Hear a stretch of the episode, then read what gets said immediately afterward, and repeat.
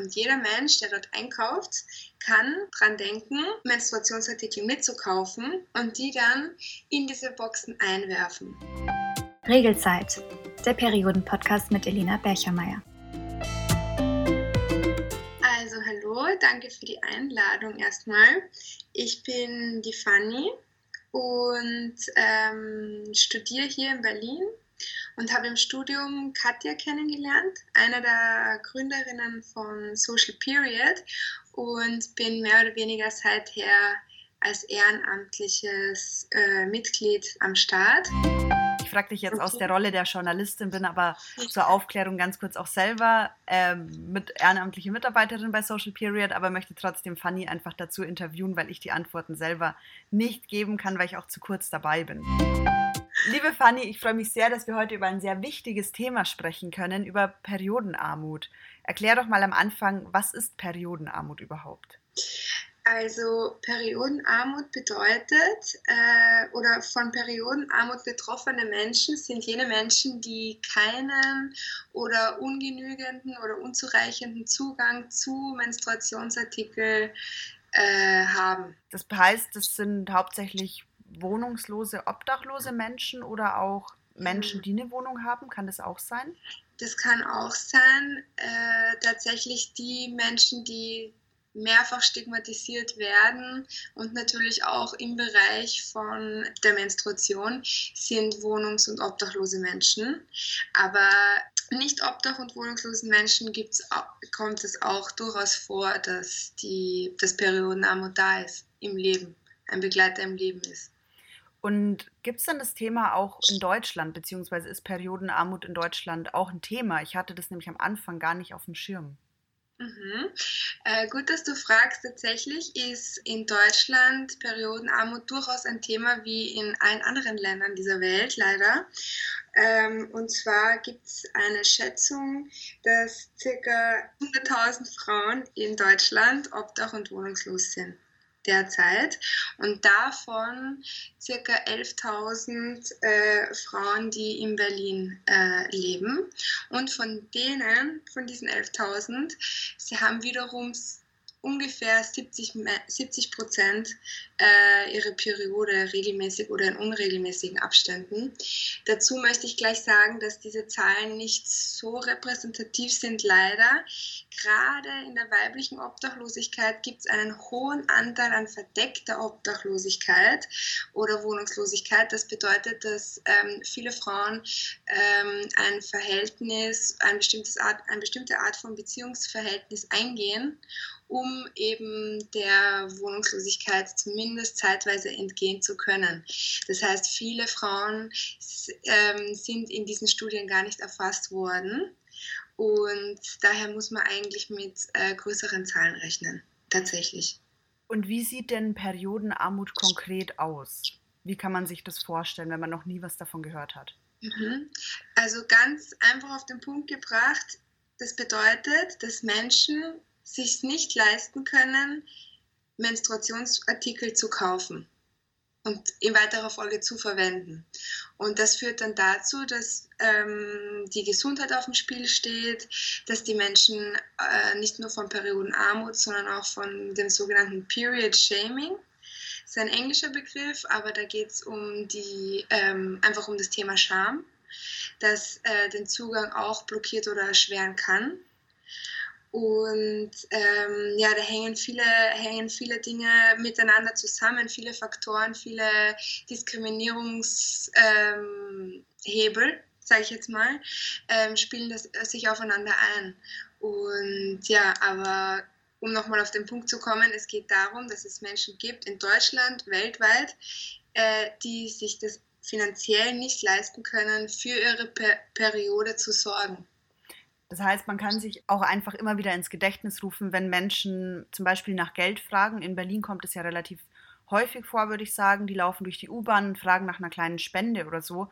Und dass man nicht sofort denkt, okay, von dem Geld kauft man sich nur in Anführungsstrichen Essen oder Trinken, sondern es muss auch immer mitgedacht werden, dass sich die Personen natürlich auch Menstruationsprodukte kaufen müssen. Also dafür wird das Geld genau. natürlich auch verwendet, wenn was übrig bleibt. Und Ähm, bei Social Period, Instagram, habt ihr ja auch mal gepostet, ähm, dass es natürlich auch Menschen gibt, die sich entscheiden müssen zwischen, okay, kaufe ich mir jetzt was zu essen oder kaufe ich mir Menstruationsprodukte? Und das ist, finde ich, eine wahnsinnig bezeichnende Frage für das Problem. Genau, das sprichst du äh, sehr gut an und bringst es auch genau auf den Punkt. Genau das ist die Problematik, wenn man ähm, im Supermarkt steht und sich überlegen muss, okay, was, was auf meiner Bedürfnispyramide ist jetzt wichtiger, was, hat ein, was muss ich jetzt pro, äh, favoritisieren oder priorisieren und das darf einfach nicht sein, weil jeder Mensch äh, nach dem Gesetz hat muss Zugang zu einem zureichenden Versorgung und damit ist nicht nur, sind nicht nur Lebensmittel gemeint, sondern auch Menstruationsartikel. Und wie engagiert sich Social Period denn nun aktiv dagegen? Ja, also Social Period ist eine so soziale Initiative, die 2019 gegründet worden ist. Äh, ist also ein äh, sehr junger gemeinnütziger Verein und äh, in Berlin. Und dieser Verein äh, bietet eine simple und effektive Spendenlösung für Menstruationsartikel an. Das bedeutet, wir haben Boxen aufgestellt und wir, stellen, im, wir sind im Be Begriff, immer mehr zu, äh, aufzustellen, äh, in ausgewählten Edeka-Filialen, in DM-Filialen, und so weiter. Und dort werden an der Kasse Boxen aufgestellt und jeder Mensch, der dort einkauft, kann dran denken, Menstruationsartikel mitzukaufen und die dann in diese Boxen einwerfen. Das ist ähm, von Social die Idee und des Weiteren nimmt Social Period auch die Aufgabe der Organisation. Das heißt, ähm, die Boxen werden dann abgeholt, wenn sie voll sind, und an die ähm, Kooperationspartner oder an die Stellen, mit denen wir in Kontakt sind, ähm, dort weitergeleitet. Also das sind ähm, Notschlafstellen, das sind diverse soziale Einrichtungen, die den Fokus auf Obdach und wohnungslose Frauen haben sage ich jetzt mal in ganz Berlin. Da gibt es verschiedene. Und es wird quasi jeden Monat dann eine andere Stelle ausgesucht, wo die Produkte hingespendet werden, oder?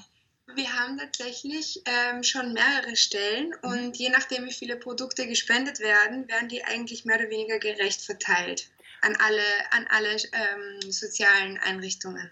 Und wie sieht es dann am Ende aus? Können sich die Menschen, die diese Produkte brauchen, einfach an die Stellen wenden? Das ist die Idee.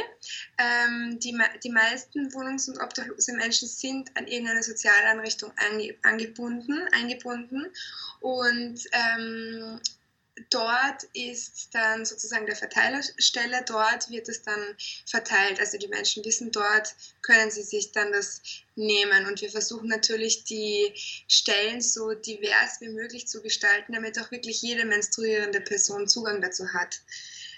Ähm, genau. Und noch eine Frage zu den Boxen. Ich weiß natürlich auch, wie die ja. aussehen. Die sind ja mhm. vorne mit Plexiglas, also man sieht, was drin ist. Was ist da denn der Hintergrund davon? Naja, das ist einfach, um deutlich zu machen, ähm, erstens mal, um dem Period Shaming entgegenzugehen. Ja, da sind Hygieneprodukte drinnen, ja, so schauen die aus. Und ja, die Hälfte der Menschheit äh, benötigt diese Produkte. Und was ich ähm, auch vergessen habe zu sagen oder noch nicht erwähnt habe, die Periode kostet äh, 25.000 Euro. Ein Leben lang die Periode zu haben, kostet 25.000 Euro. Und davon ist die Hälfte der Menschheit betroffen. Und das ist natürlich eine Summe, die muss ich ja nicht ein einziges Mal zahlen und ich bin dann mein Leben lang versorgt, sondern es sind halt so tägliche oder halt wöchentliche Ausgaben, die da hinzukommen, die ähm, sich aber in der Summe dann schon sehr ähm, ja, groß erweisen. Kommt einiges zusammen, auf jeden Fall. Ja, es kommt einiges zusammen und ähm, da, zum, um, zum, um aufs Plexiglas zurückzukommen, auch damit ähm, man vielleicht auch ein bisschen angeregt wird und sieht, ah, okay, so schaut das aus, da sind wirklich diese Menstruationsprodukte drinnen, ich kann es einfach einwerfen und ja, einfach für mehr Transparenz, metaphorisch gesprochen und auch im ganz praktischen Sinne.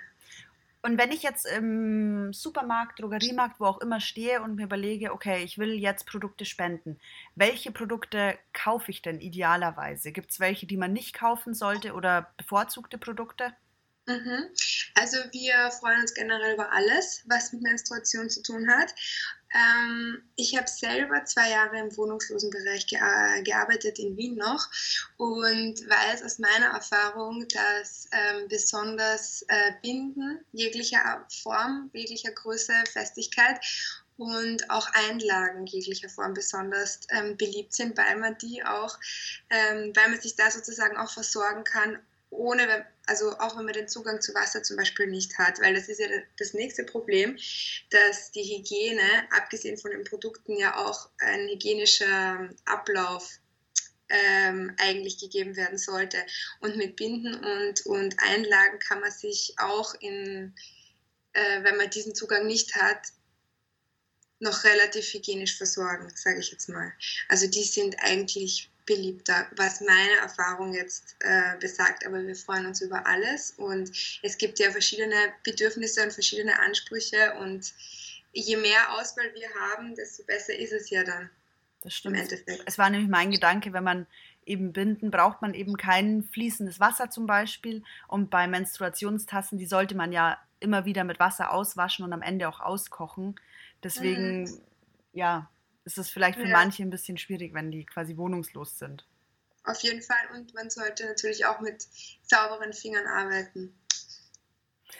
Ab welcher Menge ist es denn eigentlich schon gut, wenn man spendet? Was ist denn da eine, eine Zahl, wo man sagt, okay, so viel kann man dazu beitragen? Wir freuen uns über jede Spende und je mehr, desto besser. Ja, dem ist nichts hinzuzufügen eigentlich. Je mehr, desto besser. Und wie sehen denn die konkreten Pläne für die Zukunft aus? Im Moment stehen meines Wissens nach, glaube ich, drei Boxen in Berlin, oder? Mhm. Und was sind denn die Pläne für die Zukunft? Naja, wir haben durchaus diverse Projekte am Laufen, die zum Teil auch noch geheim bleiben. Aber die ähm, Verbreitung der Boxen ist auf jeden Fall die Priorität Nummer eins, also ist eine hohe Priorität. Und wir wollen jetzt expandieren und einfach flächendeckendere Boxen aufstellen, eine, eine gute Betreuung haben, dass es sozusagen Verantwortliche gibt, die sich um die Boxen kümmern, die das dann auch die dann auch in Kontakt sind mit dem, Geschäft, also mit dem Geschäft, mit dem Shop vor Ort und sobald es voll ist, eben dann ähm, das abholen und, weiter, und weiterleiten. Und das wird auf jeden Fall, es wird noch mehr von uns zu sehen sein. Hast du denn generell das Gefühl, dass die Periode eigentlich immer mehr enttabuisiert wird? Es ist auf jeden Fall sehr wünschenswert und jegliche Bestrebungen und jegliche Schritte in die Richtung sind ein Schritt in eine erfolgreiche Richtung und sind als positiv zu werten. Ähm, global gesehen haben wir auf jeden Fall noch einiges vor uns, aber meiner Erfahrung nach in vielen Berliner Bubbles mhm. ist das Thema auf jeden Fall angekommen und ähm, ist immer eine Freude, das zu merken, das mitzubekommen.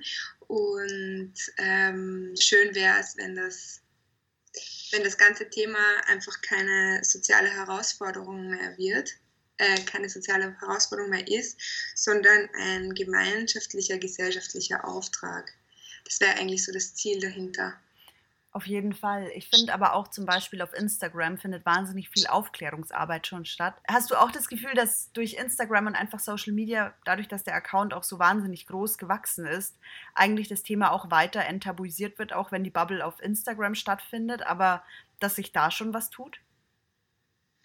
Ja, auf jeden Fall. Also die sozialen Medien, wenn man sie als Repräsentation für die Gesellschaft ansehen will, dann sind auf jeden, wird auf jeden Fall sehr, sehr, sehr, sehr viel gemacht.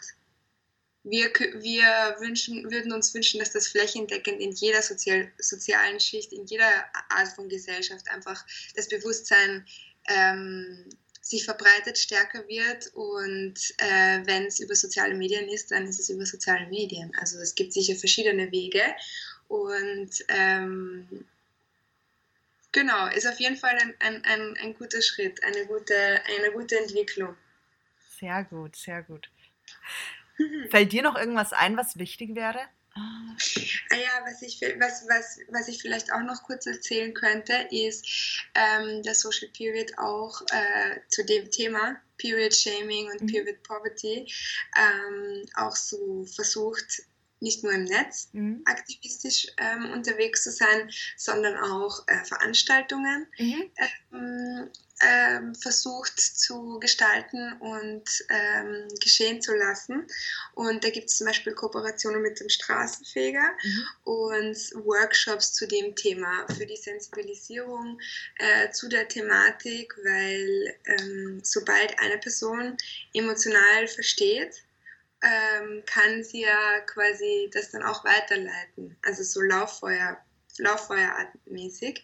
Und das wäre natürlich auch eine Idee. Also jede, jede Art von Thematisierung und Sensibilisierung in die Richtung ist äh, wünschenswert und äh, unterstützenswert und ja. Absolut. Ich finde auch, die Aufklärung muss zum Beispiel auch in der Schule einfach stattfinden, dass man von vornherein merkt auch, okay, von klein auf, das Thema ist kein Tabu und man kann darüber sprechen, man kann Fragen stellen, man soll auch anderen Leuten einfach helfen, die vielleicht nicht den Zugang zu Periodenprodukten haben oder zu Menstruationsprodukten. Und ich glaube einfach, dass man da ja irgendwie so, schon so einen Grundstein dafür legen muss, für dieses mhm. Grundverständnis auch. Ganz auf jeden Fall. Also bei der Bildung anknüpfen wäre auf jeden Fall ein sicherer Weg, sage ich jetzt mal. Ich glaube auch, vor allem, ich glaube auch dadurch wird das Thema nicht nur für Mädchen oder generell menstruierende Menschen halt zugänglich, sondern auch einfach für alle anderen. Wenn man offener drüber spricht, dann ist es quasi wie so ein ähm, Schneeballsystem, dass man sagt, okay, man fängt an darüber zu sprechen, man fängt an Fragen zu stellen und für alle anderen wird das Thema auch dann normaler irgendwie. Genau. Und weniger genau. zum Tabu. Sehr gut. Vielen Dank für deine Antworten und für die Aufklärung äh, zum Thema Periodenarmut. Es war wahnsinnig spannend und ich bin natürlich auch selbst als Mitarbeiterin, ehrenamtliche Mitarbeiterin von Social Period wahnsinnig gespannt auf die Zukunft, aber fand es nochmal spannend, alles mit deinen Worten zu hören und einfach hier für die HörerInnen zugänglich zu machen. Dankeschön. Ja, danke für die Einladung. Es hat mich wirklich sehr gefreut und ja, auf bald. Ich stelle meinen InterviewpartnerInnen in jeder Folge die gleiche Frage. Was ist dein Tipp zur Periode? Mein Tipp ist, ähm, was ich selber erst kürzlich gelernt habe. Ein Beispiel, ich bin auf eine Party eingeladen, habe hab aber starke Periodenschmerzen. Früher, glaube ich, früher hätte ich mich niemals getraut, das als Grund anzugeben. Hätte lieber gesagt, ja, ich habe eine Magen-Darm-Verstimmung oder ich weiß es nicht, irgendeine andere quasi wie Ausrede. Ähm, und den wahren Grund zu verbergen. Und ja, das mache ich jetzt nicht mehr. Und es ist sehr wohltuend, auch ähm, mal zu sagen, okay, ich kann heute nicht so viel Leistung erbringen wie, wie an anderen Tagen und das ist auch okay so. Und da, da, das liegt daran, dass ich meine Periode habe und das ist ein Teil von mir und ähm, da darf ich auch mal unter Anführungszeichen schwach sein oder darf ich auch mal unter, unter Anführungszeichen verletzlich sein oder so und muss nicht im ähm, kapitalistischen System funktionieren wie eine Maschine jeden Tag, aufs jeden Tag mit derselben Leistung. Und ähm, ja, das ist, ich weiß nicht, ob ich das so als Tipp raushauen soll, aber das war für mich ein sehr ja, augenöffnender Moment, ähm, zu merken, ja, okay, das wird auch von den Menschen wirklich angenommen als Entschuldigung und das fragt niemand nach und das sieht auch jeder Mensch eigentlich, wenn man das so offen sagt, es geht nicht, ich, ich, ich habe einfach Krämpfe, dann gibt es eigentlich auch gar keinen Grund, das nicht zu verstehen. Also das war wirklich ein, ein Lernprozess, ein sehr wichtiger, der mir meinen eigenen Zugang zu meiner Periode irgendwie ähm, erleichtert. Die Ehrlichkeit drumherum. Und das habe ich auch gemerkt, löst auch Ehrlichkeit im Gegenüber aus. Wenn euch die Folge gefallen hat, dann freue ich mich, wenn ihr nächste Woche wieder einschaltet und mir auf Instagram folgt unter @periodenpodcast in einem Wort. Mein Name ist Elina Berchermeier und die Periode ist kein Tabu.